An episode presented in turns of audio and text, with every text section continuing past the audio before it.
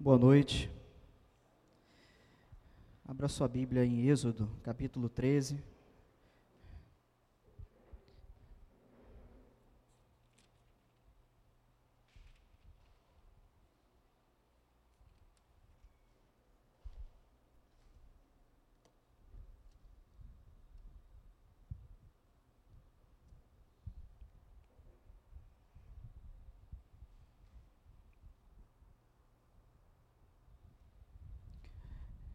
Vou te pedir para ficar de pé rapidinho, só para a gente ler os dois primeiros versos.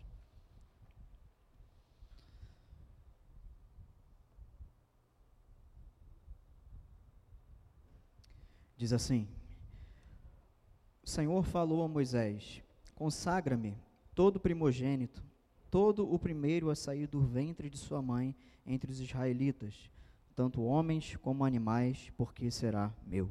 Feche seus olhos. Pai, nós te damos graças nessa noite pela oportunidade de estarmos aqui, Senhor. Isso é fruto da tua graça, da tua misericórdia, da tua bondade, Senhor, porque nós somos maus, somos pecadores e necessitamos, Pai, todo dia da tua condescendência em nosso favor, da tua bondade, da tua misericórdia. Por isso nós te pedimos nesse momento que o Senhor perdoe os nossos pecados, que teu Espírito Santo, que é aquele que convence o homem do pecado, da justiça e do juízo, ele possa abrir as mentes e os corações de todos que estão aqui nessa noite e de todos que vierem ouvir essa pregação depois pela internet.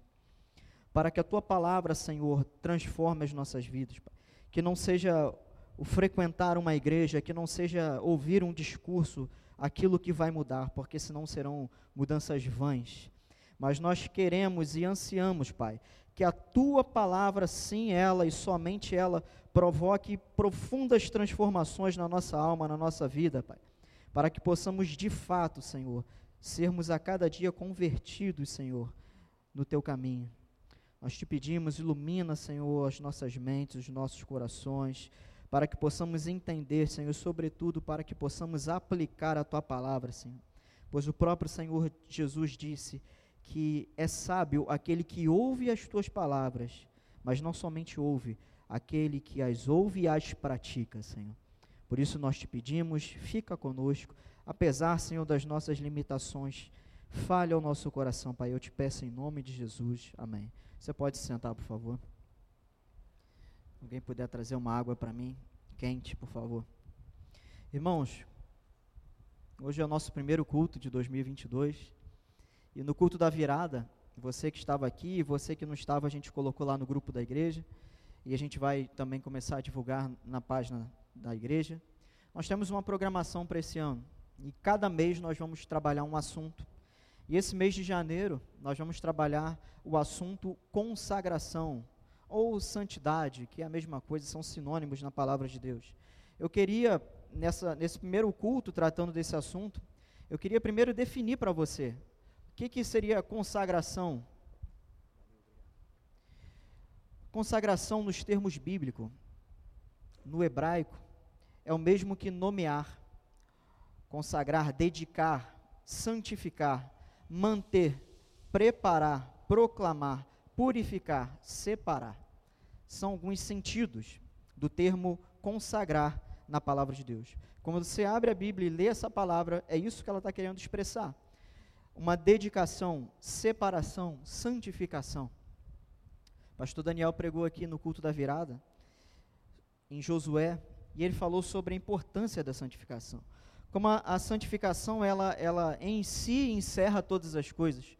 Porque nós podemos planejar muitas coisas nesse ano, nós podemos planejar muitas coisas nas nossas vidas, nós podemos fazer muitas coisas, tomadas de decisão acertadas, mas sem uma vida santificada com Deus, isso tudo será apenas nada porque é a santificação que valida aquilo que fazemos. É aquilo que nós temos de vida com Deus, de comunhão com Deus, de, de intimidade com Deus, é que valida o que nós fazemos. O pastor Daniel falou, e eu me lembro muito bem, a santidade, ela sobrepõe o talento, não foi isso? Foi, nessa, foi nesses termos mesmo. Né? A santidade, ela sobrepõe o talento. A santidade, ela sobrepõe a nossa boa vontade até. A santidade ela sobrepõe o nosso muito fazer. Porque nós podemos fazer muitas coisas, nós podemos pregar, nós podemos tocar, nós podemos cantar, nós podemos cuidar dos órfãos, das viúvas, mas se não tivermos uma vida santa com Deus, isso tudo, no final das contas, não vai valer nada. E muitos ouvirão naquele dia, diz o texto: Senhor, eu preguei em teu nome, eu curei em teu nome, eu expeli demônios em teu nome, eu profetizei em teu nome. E Jesus irá dizer: Afasta-se, porque eu nunca vos conheci que não sejamos, não façamos parte desse grupo, amém? Que sejamos daquele que ele vai dizer: entre no gozo do seu Senhor, entre bendito, bem-aventurado, abençoado.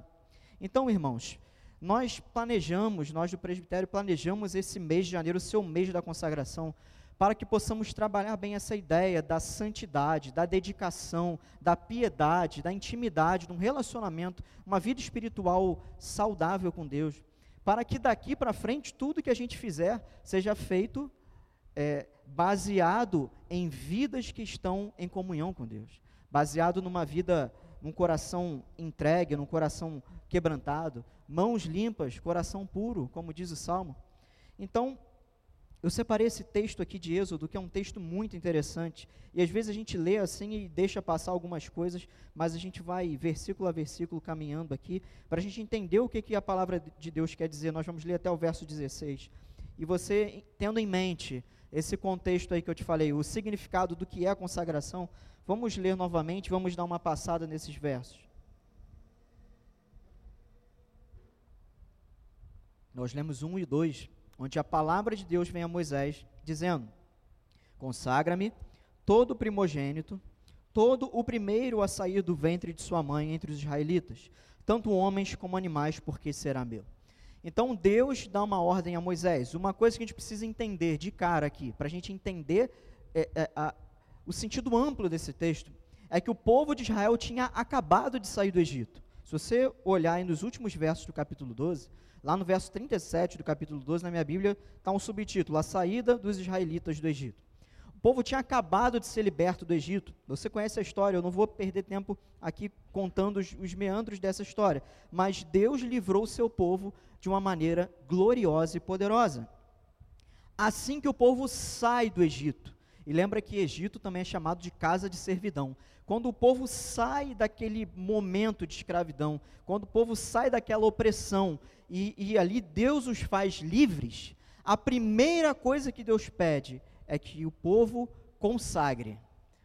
E como eu falei, consagre, separe, dedique, prepare os seus primogênitos, tanto de homens como de animais. Ou seja, os primeiros filhos de cada família, perdão, o primeiro filho de cada uma das famílias, e o, até o primeiro da, da cria dos animais, Deus pediu para que consagrasse, separasse. Para quê? Verso 3. E Moisés disse ao povo, Moisés aqui transmitindo a mensagem: Lembrai-vos deste dia em que saístes do Egito, da casa da escravidão, pois o Senhor vos tirou daqui com mão forte. Por isso não se comerá pão fermentado. E aqui Moisés, segundo as orientações que Deus deu, ele começou a ensinar e a instruir o povo. Olha só, pessoal, é o seguinte: Deus nos tirou da escravidão com mão forte, de uma maneira poderosa, com sinais e prodígios. Vocês lembram das dez pragas? Deus revelou o grande eu sou, o Todo-Poderoso. Ele nos livrou, ele nos libertou, ele nos fez livres. Por isso, primeira instrução: não se comerá pão fermentado. E aqui eles já, já estão é, instituindo, por direção de Deus, a Páscoa. O pão fermentado, o fermento no contexto bíblico, ele sempre está tá associado a coisas negativas, pecado, transgressão, contaminação. E quando Moisés fala isso, não se comerá pão fermentado neste dia. Ou seja, o pão, que é o alimento mais basilar da vida, da vida humana, é, inclusive, a gente usa essa expressão quando alguém, ah, fulano é, está sem, sem o pão. A gente vê isso na Bíblia, eles não tinham pão para comer. Muitas vezes não é literalmente o pão, mas o pão ele é tão básico que ele simboliza todo o alimento. E esse alimento básico da vida humana, ele não poderia ser fermentado, como eu disse no contexto bíblico, fermento, ele simboliza pecado, transgressão, ou seja, o pão deveria ser puro. O pão deveria ser totalmente puro, sem fermento, como Jesus também fala, que é o fermento que leveda a massa, ou seja, é, esse sentido teológico que a palavra traz sobre o fermento de ser algo pecaminoso, algo que vai fomentando, vai fazendo a coisa inchar, vai fazendo a coisa ficar, então, nesse sentido impura. Verso 4: Estais saindo hoje, palavra de Deus através de Moisés a seu povo, no mês de Abibe, que também algumas vezes na Bíblia é chamado mês de Nissan, que é, vai entre o mês de março do nosso calendário até o meio de abril. Pega meio de março a meio de abril ali, compreende o mês de Abibe, ou o mês de Nissan. O calendário judaico é diferente do nosso. Por isso que nós comemoramos a Páscoa ali nesse, nessa lacuna foi exatamente é, a instituição da Páscoa desde os tempos de Moisés. Verso 5: Quando o Senhor te houver feito entrar na terra dos cananeus, dos heteus, dos amorreus, dos heveus e dos jebuseus, que ele jurou a teus pais que te daria, terra que dá leite e mel, observarás esse ritual. Deus então já está dando ordens para o povo, para quando eles chegassem no objetivo, lá na terra que o Senhor prometeu, a terra da promessa, a partir dali eles já estariam é, com esse rito instituído. Verso 6: Comerás pães sem fermento durante sete dias, e no sétimo dia haverá uma festa ao Senhor. Então, esse era o ritual. O povo deveria se dedicar nesse ritual durante sete dias, comendo pão sem fermento, ou seja, um período de consagração, de dedicação. E no último dia haveria uma festa. Lembra, vocês lembram quem estava aqui na virada? Que eu falei que o povo de Deus tinha esse hábito de festejar? E nós também temos que ter esse hábito. Então, o povo, no último dia dessa semana, eles, eles iriam festejar ao Senhor. Verso 7: Durante sete dias se comerão pães sem fermento e não deverá haver pão fermentado nem fermento em todo o seu território. Olha só, essa ordem ela era irrevogável, ela era uma ordem rígida e não deveria haver fermento em todo o território do povo de Deus. Verso 8: Naquele dia, nesse dia do ritual que está sendo estabelecido por Deus através de Moisés, dirás a teu filho: Isto é por causa do que o Senhor fez por mim quando saí do Egito. Aqui Deus está ordenando Moisés. Aquilo que na, na, na, no, no, judaísmo se chama de Mishnah, que ou seja, é a tradição. Você deve imaginar que naquela época não tinham muitos livros, poucos eram os que sabiam escrever, a escrita era muito é, arcaica, né? aquela coisa escrita, talhada em pedra. Então não se tinham livros. Hoje a pessoa que estuda direito, ela quer aprender sobre direito constitucional. Ela vai em qualquer livraria, ela compra um manual de direito constitucional. Ela sabe exatamente o que está escrito na Constituição. Naquele tempo, os ensinamentos eram passados verbalmente, oralmente. Está lá em Deuteronômio. Deus ordena às famílias: ó, você pegue os seus filhos, sente eles dentro de casa e ensine-os na lei. E Deus está dando essa ordem nesse dia, nessa instituição da Páscoa. Vocês vão pegar os seus filhos e vão dizer: Estamos fazendo isso aqui porque o Senhor nos tirou do Egito. Para lembrar, para as gerações poderem aprender e conhecer do Senhor. Verso 9: Isto te servirá de sinal em tua mão e de memorial entre os teus olhos, para que a lei do Senhor esteja em tua boca, porque o Senhor te tirou do Egito com mão forte. Você repara que o texto repete muitas vezes algumas expressões, né? O Senhor tirou com mão forte. Isso é uma característica do, do judeu, do hebreu. Ele costuma repetir algumas informações para aquilo ficar muito bem gravado para quem lê, para quem ouve. E aqui ele está dizendo que haverá um sinal na mão e entre os olhos, ou seja, aqui na testa. Não sei se vocês já repararam, alguém já viu judeus mesmo? Judeus ortodoxos? Já repararam que eles têm umas fitas de couro aqui enrolada? Então, e alguns têm um negocinho preso aqui na cabeça, eles traduziram isso aqui de uma forma tão literal que eles têm pedaços, fragmentos, versículos da Bíblia amarrados aqui naquelas, naquelas cordas de couro e aqui também. Eles literalmente colocam pedaços da Escritura na mão e na testa. Para quê? Isso tem um sentido, você vai entender. Verso 10: Por isso cumprirás esse estatuto na sua época a cada ano. Ou seja, todo ano o povo deveria fazer isso. Verso 11: Também quando o Senhor te houver feito entrar na terra dos cananeus e, tiver dado a ti, conforme jurou a ti e a teus pais, separarás para o Senhor todo o primeiro a sair do ventre de sua mãe, incluindo todo o primogênito dos teus animais, os machos serão do Senhor. Então aqui a gente já tem agora uma ordem, já de um, um rito mais cerimonial. Qual é a ordem de Deus? Separar. Que, que eu falei que consagração significa também? Separação. Ou seja, Deus está mandando o povo separar o primogênito de cada família, inclusive dos animais, para dedicar ao Senhor. Verso 13: Mas resgatarás com um cordeiro todo primogênito de jumenta. Se não o quiseres resgatar, quebra-lhe o pescoço. Resgatarás também todo primogênito entre os teus filhos.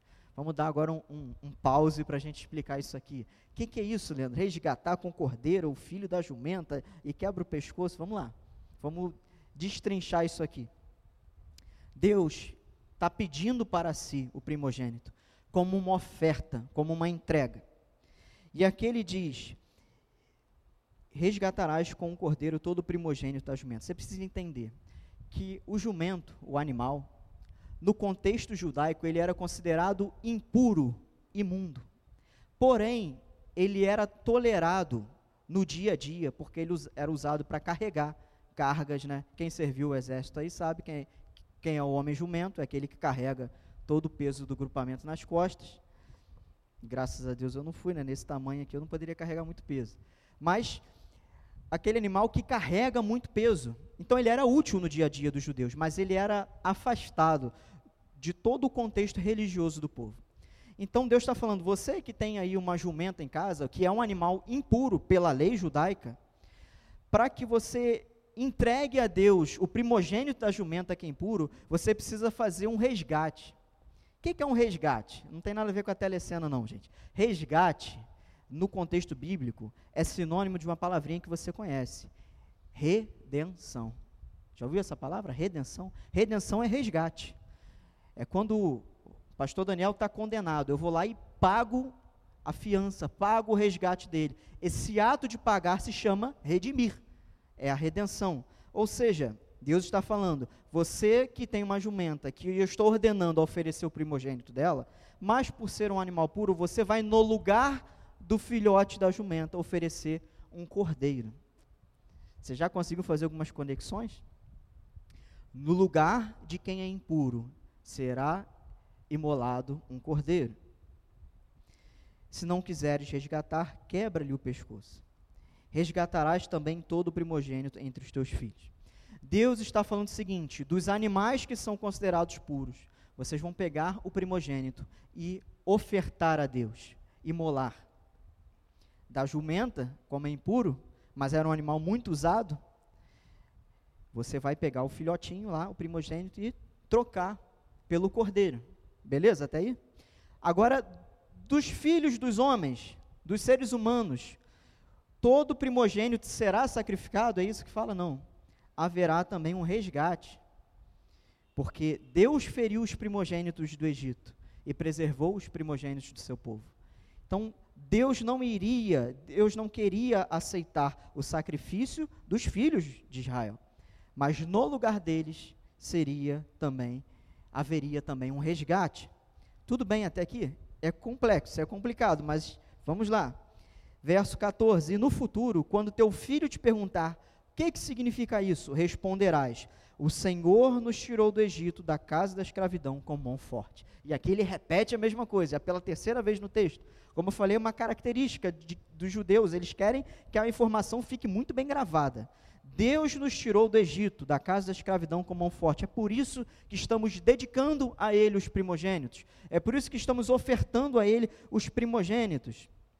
Verso 15: E aconteceu que, insistindo o Faraó em não nos deixar sair, o Senhor matou todos os primogênitos na terra do Egito, tanto dos homens como dos animais. Por isso sacrifico ao Senhor todos os primeiros animais machos a saírem do ventre, e resgato todo o primogênito dos meus filhos. Isso aqui é a explicação que Deus disse que os pais teriam que dar aos seus filhos. Porque Deus feriu os primogênitos no Egito. Nós, então, estamos oferecendo a Deus os nossos primogênitos, desde os animais, e dos nossos filhos, substituindo pelo cordeiro. Verso 16, ele repete o que eu já li antes: Isso te servirá de sinal na tua mão e de símbolo entre os teus olhos, porque o Senhor nos tirou do Egito com mão forte. Quarta vez. Isso aqui, na teologia, a gente chama de paralelismo hebraico, ou seja, ele faz paralelos. É uma característica li, é, da literatura hebraica. Ele quer ficar repetindo a mesma coisa ali, para quem está lendo aquilo ali entrar na cabeça. Irmãos, diante disso, como a gente pode entender o sentido de consagração, de santificação hoje, na nossa vida? E cordeiro, jumento, animal, primogênito, como que a gente vai entender e, e é, resolver esse enigma aqui?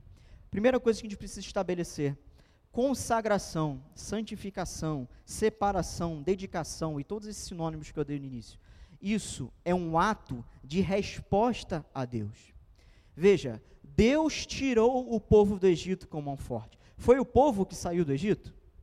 O povo queria sair do Egito, mas não tinha como, porque eles eram escravos. Escravo não tem vontade.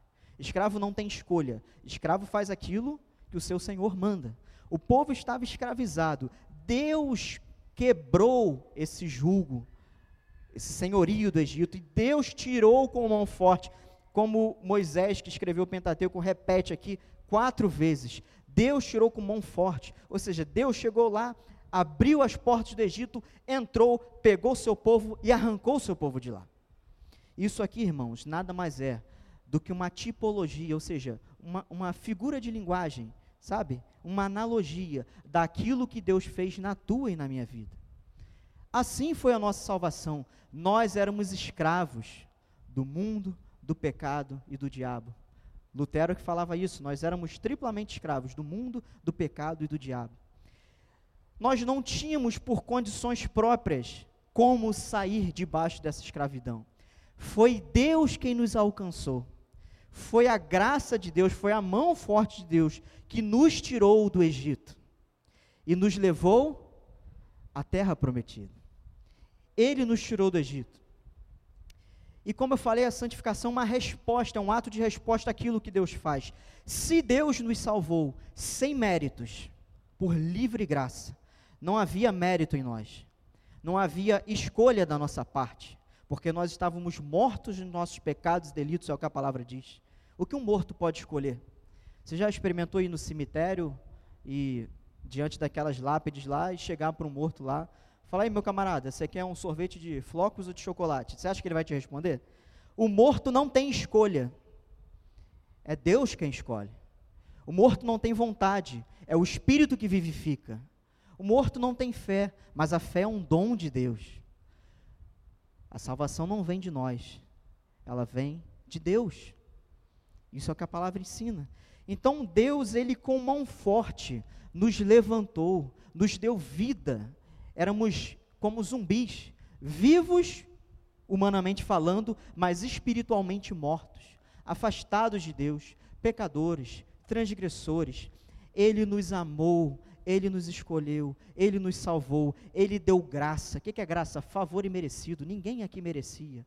A começar de mim até o último lá. Ninguém merecia, mas ele é bom.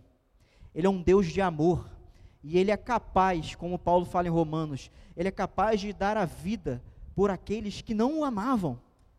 Paulo fala isso, pode ser que alguém se anime a entregar a vida por um amigo seu, mas Deus mostrou o seu amor quando ele entregou o seu filho em nosso favor quando ainda éramos inimigos. Que amor! Assim como Deus nos salvou, e assim como Deus tirou Israel do Egito. E o primeiro pedido de Deus é o seguinte: olha, eu tirei vocês, eu dei vida para vocês, eu salvei vocês, eu tirei com mão forte do Egito, eu coloquei vocês agora no meu caminho e agora vocês vão peregrinar até chegar à terra prometida. E não é o que a gente está fazendo aqui? A gente não está nessa terra de passagem? Não estamos peregrinando até chegar na terra prometida? Agora eu quero que vocês consagrem os seus primogênitos. Santidade é uma resposta àquilo que Deus fez. Consagração é uma resposta, uma reação àquilo que Deus fez. E o que, que significa isso? Quero três pontos aqui para sintetizar e aplicar essa palavra. Os judeus foram convocados a dedicar ao Senhor os seus primogênitos. uma figura de linguagem. O que, que significa primogênito? É o primeiro filho, certo? Primícias. Lembra quando a palavra fala sobre primícias? Ou seja, as primícias, os primogênitos, no contexto bíblico, aqui no, na, nessa, em todo o contexto da palavra, primogênito, primícias, significa aquilo que tem de melhor, aquilo que é o mais valioso, aquilo que é o mais importante, aquilo que é o mais puro, aquilo que é o mais louvável, aquilo que é mais honroso. Sabe, quando fala é o meu primogênito. Hoje em dia a gente não tem tanto porque a nossa cultura é diferente da deles. Mas na época deles, o primogênito, quando o pai morria, era o primogênito que assumia e cuidava da casa. O que isso significa? Os judeus, eles então, aqui nessa época, eles foram convocados por Deus a dedicarem, a entregarem ao Senhor o seu melhor, a sua vida, o que de mais valor eles tinham, uma dedicação integral. Para o judeu, a libertação do Egito é um marco, um fato com relevância até hoje. Se você encontrar um judeu na rua, aqui é meio difícil, mas vai lá na Tijuca, Copacabana, que você vai achar um bocado de judeu na rua. Se você conseguir travar algum diálogo com ele, porque eles são muito fechados, mas a libertação do Egito é algo que está muito vivo e muito presente no judeu até hoje. Foi um marco aquilo que Deus fez. Isso deveria ser transmitido por gerações. Foi a ordem que Deus deu. E nós, que não somos judeus, somos gentios, o que isso significa? Lembra da jumenta? A jumenta era um animal que fazia parte do contexto do povo de Deus, embora fosse impuro, ele era tolerado, ele tinha lá sua utilidade. A jumenta e o filho da jumenta é uma figura teológica para se referir a nós. Olha que legal, você vai sair daqui hoje falando, eu sou uma jumentinha do Senhor, olha que legal. Nós, gentios, fomos alcançados pela salvação, porque a salvação vem dos judeus. Isso está lá em João 4, 22, quando Jesus está no poço travando o diálogo com a mulher samaritana, e tem aquele verso que você já está careca de saber, que Deus procura os verdadeiros adoradores. Então, um verso antes, a mulher fala isso para Jesus: Olha, eu sei que a salvação vem dos judeus. Por isso, nós que somos gentios fomos alcançados por essa salvação que veio dos judeus. Jesus era judeu. A igreja primitiva era majoritariamente era, é, é, composta de judeus. Do mesmo modo, nós devemos consagrar as nossas primícias, nossos primogênitos, nossas vidas integralmente a Deus. A jumenta, que era um animal impuro, é uma figura dos gentios. Porque naquela época os gentios eram considerados povo impuro, afastados de Deus. A não ser que o gentio quisesse submeter às leis judaicas e se tornava um prosélito, um convertido à religião judaica. Mas essa jumenta, isso aqui está no texto, isso aqui aponta para Jesus. Olha, o livro de Êxodo ele deve ter sido escrito mais ou menos aí, vamos colocar uma margem bem grande, talvez aí os acontecimentos dele, tá? Os acontecimentos dele talvez entre a 4 a 5 mil anos antes de Cristo. E Jesus veio mais ou menos ali no ano zero. Vamos colocar assim. A gente sabe que foi um pouquinho antes, talvez menos 2 a menos 4. Mas vamos colocar o ano zero anos e anos e anos e anos e anos antes, Deus já estava fazendo com o povo uma obra que iria reverberar muito tempo depois, que tinha um significado muito tempo depois. E eu te convido, como eu já fiz algumas vezes, leia o livro de Hebreus. O livro de Hebreus ele pega todo esse contexto judaico e ele sintetiza em Cristo. Ele mostra qual o significado disso. Então, irmãos, assim como os filhos de Israel os judeus, aqueles que eram os filhos originais de Deus, povo de Deus, deveriam ser entregues, consagrados, assim também o filhotinho da jumenta, ou seja, do impuro, ou seja, dos gentios, a salvação chegou a nós. Nós, como gentios, sobre nós também está a mesma ordem: consagrem-se. Consagrem os seus primogênitos. E eu te pergunto: o que, que é o teu primogênito? Não é o Gabriel. Não é o Marquinho. Não é, não é a Bia. Não é. Para para pensar. O que que na tua vida, no teu coração mais pesa, sabe? O que que mais tem de valor para você? Eu não estou falando de pessoas, estou falando de pensamentos, projetos, sentimentos. O que que é, sabe, basilar para você? O que é mais valioso? Entregue a Deus. Não seja possuidor dos seus próprios pensamentos. Entregue eles a Deus. Entregue a sua vida a Deus. Entregue o de melhor. Primogênito significa o de melhor. Entregue a Deus o melhor do seu tempo. Entregue a Deus o melhor da sua adoração. Entregue a Deus o melhor da sua vida. Não entregue a Deus uma oferta coxa. Não dê a Deus o tempo que sobra. Não busque a Deus no tempo que sobra. Não cultue a Deus com o tempo que sobra, com a disposição que lhe resta. Porque a gente tem disposição para fazer um monte de coisa. E às vezes, para as coisas do reino de Deus, a gente dá aquilo que não custa. O rei Davi, quando ele foi comprar o terreno ali do topo do monte de Sião, onde é hoje a capital de Jerusalém, se você botar no Google ali Jerusalém, você ver aquela foto daquela cúpula dourada. Ali é o topo do monte Sião. Ali era a eira de Araúna, um homem rico que era dono daquele, daquele pedaço de terra. E o rei Davi chegou e falou para ele: Olha só, eu quero comprar essa terra. E ele olhou: Rei Davi? Não, é teu. O senhor é o rei, toma aqui, ó, ofereço, eu te dou. E Davi olha para ele e fala assim: De jeito nenhum. Isso aqui que eu estou comprando vai ser para construir um templo. E eu não quero dar ao meu Deus aquilo que não me custa nada. Davi, como rei, poderia receber aquela oferta. Foi uma oferta voluntária, foi uma oferta lícita. Não teve é, mutreta política, igual a gente vê em Brasília. Não, foi um homem rico que eu dou ao rei. Só que Davi não aceitou. Davi falou: Eu não quero oferecer ao meu Deus aquilo que não vai me custar nada. Será? Eu lembro daquele comercial. Será que a gente não tem oferecido a Deus aquilo que não nos custa nada, achando que estamos dando melhor para Deus, achando que estamos fazendo muito. Olha, Senhor, olha o que eu fiz. Mas não te custou nada. Deus pede aquilo que te custa. Porque aquilo que não te custa é fácil. Deus quer aquilo que te custa. Talvez seguir a Deus custe a tua popularidade. Talvez ser um crente, uma pessoa que busca a Deus, talvez você andar na rua com a Bíblia na mão, Talvez você ir domingo na igreja, talvez você colaborar financeiramente com a casa de Deus, possa te trazer prejuízos no sentido de familiares se afastando de você e o cara agora é crente, agora ele só fala disso. Benefícios, talvez, no seu trabalho, sabe? Aquela, ó, não dá mais para contar com ele ali não, que agora ele é crente, ele não vai mais ajudar no esquema aqui. Servir a Deus custa. Jesus falou: Quer me seguir?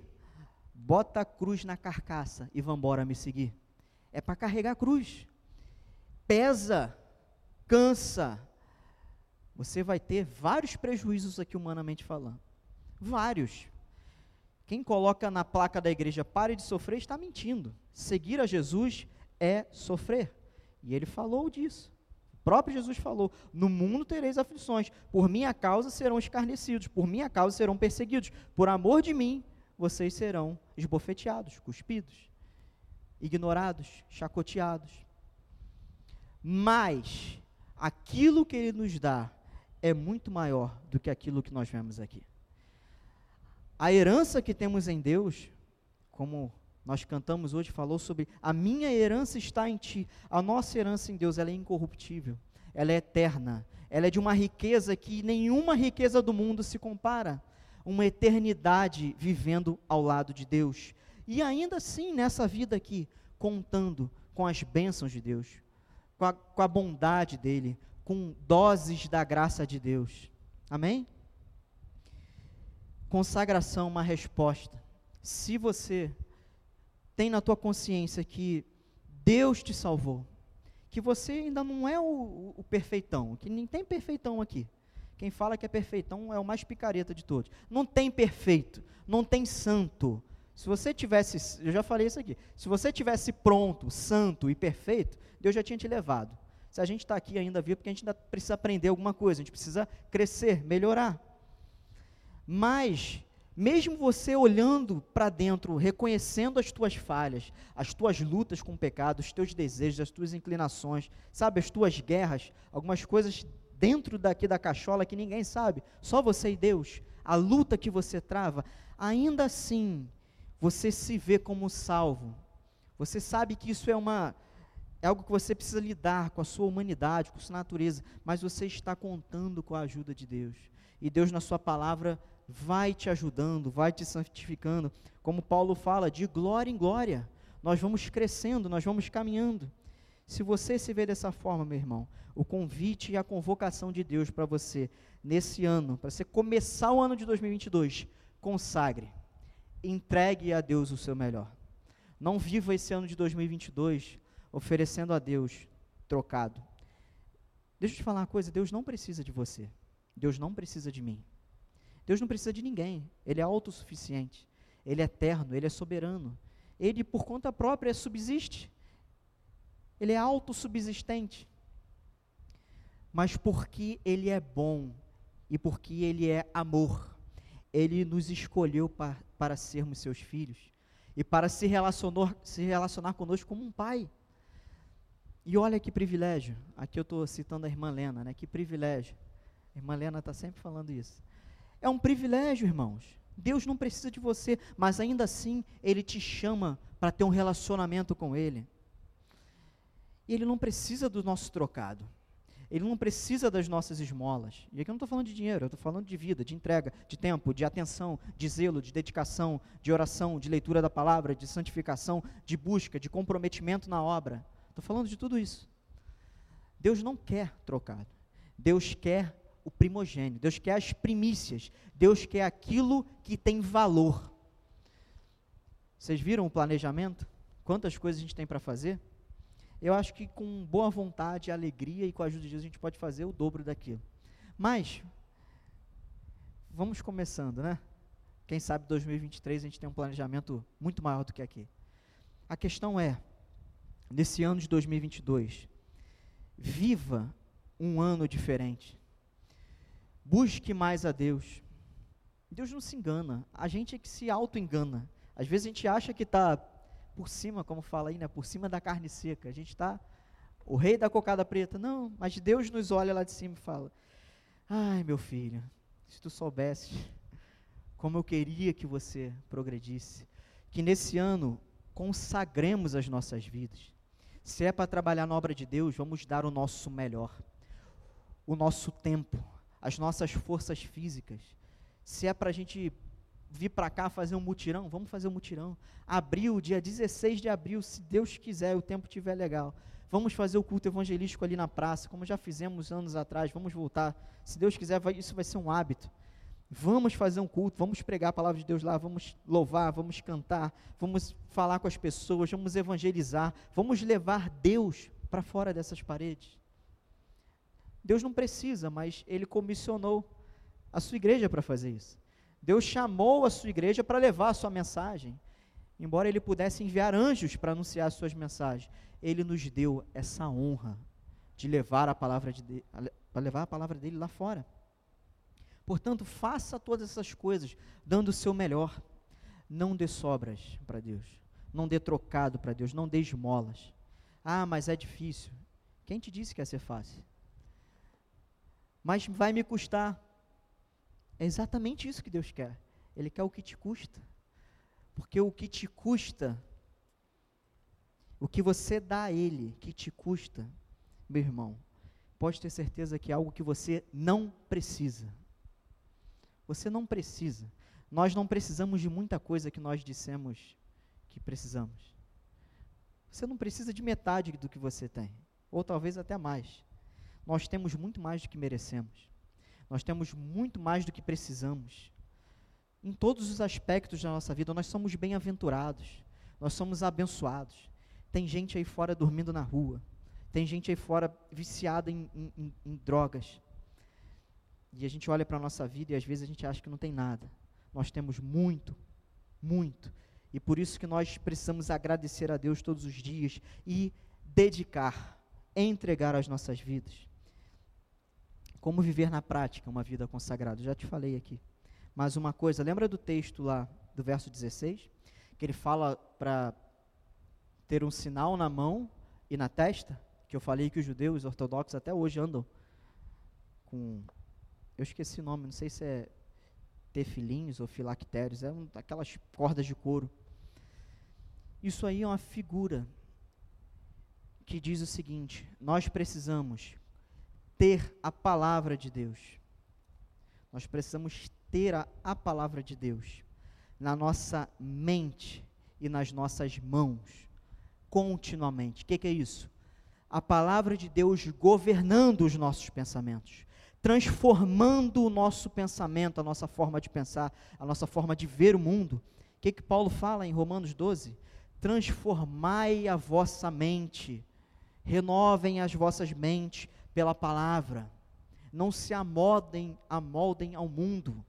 Meus irmãos, nós não devemos modelar o nosso jeito de pensar, de viver, de ver a vida, segundo os parâmetros do mundo, mas segundo os parâmetros da palavra de Deus. A palavra de Deus, esse símbolo do judeu carregando na cabeça, eles colocam, colocam aqui de fato.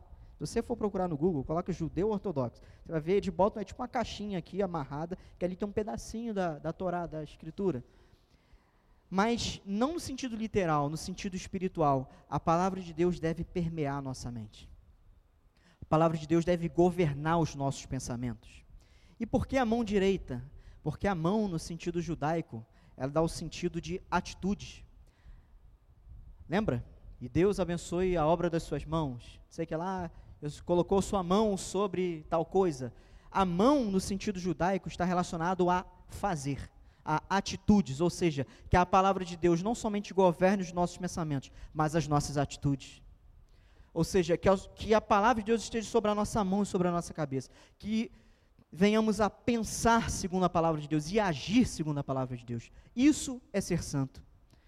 Isso é ser consagrado, isso é se dedicar a Deus. Que a palavra dele modele as nossas vidas, lapide as nossas vidas. Nós que somos pedras brutas, que precisamos ser lapidados todos os dias. Meus irmãos, se não começarmos o ano dessa forma, será mais um ano. Mais um ano. E talvez você experimente algumas coisas boas e, e tenha bons testemunhos para dar no culto da virada desse ano. Mas, olhando para a palavra de Deus, para aquilo que Deus fala para o seu povo, para aquilo que Deus fala na, no contexto da nova aliança, eu não tenho medo de te afirmar que se você começar esse ano se dedicando se separando do mundo, santificando, consagrando, entregando a Deus tudo na sua vida, você vai ter experiências profundas com Deus. Você vai viver novos tempos com Deus na sua vida. Isso não é profecia de pregador de TV, isso é a palavra de Deus. Deus falou isso. Olha, andem segundo o meu caminho e eu vou abençoar vocês. Nós não estamos mais debaixo daquela lei lá do Deuteronômio, mas o conceito por detrás, disso, por detrás disso é o mesmo. Paulo diz em Efésios 2 que ele nos deu vida enquanto estávamos mortos. Isso foi fruto da misericórdia de Deus. E pela graça nós somos salvos, isso não vem de nós, é dom de Deus, para que ninguém se glorie. E ele fala que ele fez isso para que caminhássemos nos caminhos das boas obras. Ou seja, Deus nos escolheu, Deus nos salvou para darmos frutos, frutos que glorificam o nome de Deus, frutos dignos de sermos chamados filhos de Deus. Meus irmãos, vamos viver esse ano, vamos iniciar. Antes de qualquer coisa, mês que vem nós vamos ter a temática, mês que vem será o mês da família. Nós vamos trabalhar o assunto de família, vamos ter o culto da família, vai ser uma bênção. Mas antes de tudo, janeiro, agora, hoje e agora. Pastor Daniel também falou isso no culto da virada. Deus não quer que você comece amanhã. Segunda-feira é o Dia Internacional da Dieta, né? Segunda-feira vamos começar. Não espere uma segunda-feira espiritual na tua vida. Não espere tempo favorável, não espere o tempo ideal. Sabe por quê? Porque não tem. Não tem o tempo ideal para você começar. Você só precisa começar. Não tem o, o, o, a ocasião propícia para você fazer uma coisa que você tem que fazer. Você vai lá e faz. Você tem que levantar, respirar fundo, criar coragem e fazer. Portanto, Deus já nos tirou do Egito, irmãos. Nós não somos mais escravos, somos filhos de Deus. Não tem mais bolas de ferro nos nossos pés para nos prender. Não tem grilhões nos nossos braços. Nada nos impede a não ser a nossa própria dureza, a não ser os nossos próprios pecados, as nossas próprias cobiças. Então que hoje, hoje, dia, hoje é 2, né? Dia 2, às 20 horas e 17, Fale agora para Deus, Senhor, eu entrego a minha vida e eu quero desde agora começar a te dar meu coração, minha vida, meu tempo, meus sentimentos, meus pensamentos, minhas atitudes, minha disposição física. Eu quero entregar minhas primícias no teu reino, na tua obra. Amém? Você pode fazer isso? Vamos ficar de pé e vamos orar.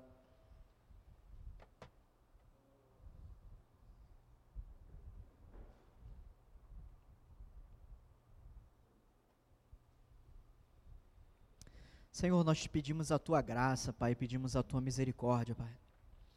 Porque mesmo quando queremos acertar, muitas vezes nós erramos.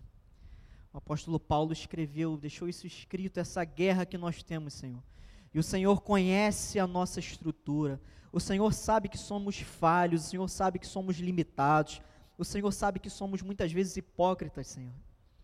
Que nós às vezes aparentamos o que não somos, que nós falamos o que não vivemos que nós fazemos promessas que não cumprimos. Senhor, nos perdoa, mas nos transforma, Senhor. Transforma as nossas vidas, Pai, nos ajuda, Senhor. Porque o desejo do nosso coração, Pai, é te seguir, é sermos seus discípulos, aqueles que te seguem, aqueles que te imitam, aqueles que parecem contigo, Senhor, na forma de pensar, na forma de falar, na forma de agir. Senhor, nos ajuda, Pai que esse ano de 2022 seja diferente e que isso não seja discurso de início de ano, Senhor. Que não seja, Senhor, jargão, que não seja demagogia, Senhor, que não seja vazio nem seja falso, Pai. Mas, Pai, eu te peço só para o Teu Espírito Santo sobre as nossas vidas, Pai. Aviva a nossa igreja, aviva as nossas vidas, aviva o nosso coração, Pai, para que andemos, Senhor, de maneira santa, para que andemos, Senhor, de maneira dedicada, para que andemos, Senhor, de maneira consagrada a Ti, Senhor, somente a Ti. Nos ensina, Senhor, a Te dar o melhor, Senhor. Não nos permita, Senhor, nos enganarmos, achamos que fazemos muito, Senhor, porque, Pai, todo o bem que fizermos nessa vida, Pai, não irá pagar todo o bem que o Senhor fez por nós, Senhor. O nosso melhor, Pai, ainda é pouco demais. Por isso nós te pedimos, Senhor. Tenha misericórdia de nós, nos ajuda, Senhor, nos ajuda. Sê conosco, Senhor. Tua palavra diz que, que é a tua própria palavra que nos santifica e nos guia a toda a verdade. Que a tua palavra nesse ano, Senhor, nos santifique, nos guie a toda a verdade, nos edifique, que cresçamos, Pai, que cresçamos, Pai, não somente em número, não somente em trabalho, mas que cresçamos em espiritualidade, Senhor, em maturidade, Senhor, cresçamos na fé, desenvolvamos a nossa salvação, como diz a tua palavra, Senhor. Tudo isso, Pai, para a glória do teu nome, para a expansão do teu reino, Senhor, para que o Senhor seja louvado, Senhor, para que o Senhor se alegre de nós, como um pai que se alegra daquele filho obediente. Nós te pedimos, Senhor, fica conosco. Nós oramos em nome de Cristo Jesus. Amém. Vamos